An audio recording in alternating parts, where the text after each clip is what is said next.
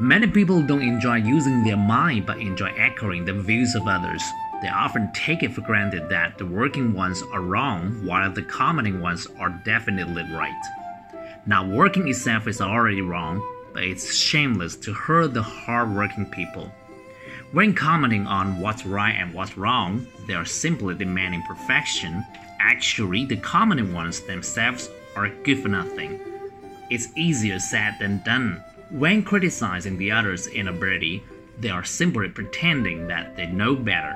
In fact, capable and wealthy people are always the doers, not the commenters.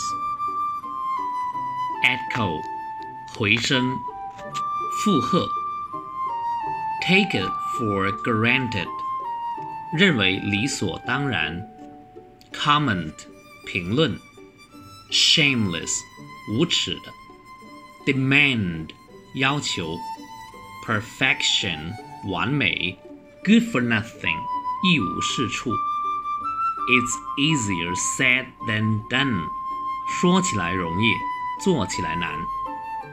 criticize 批评，pretend 假装，capable 有能力的。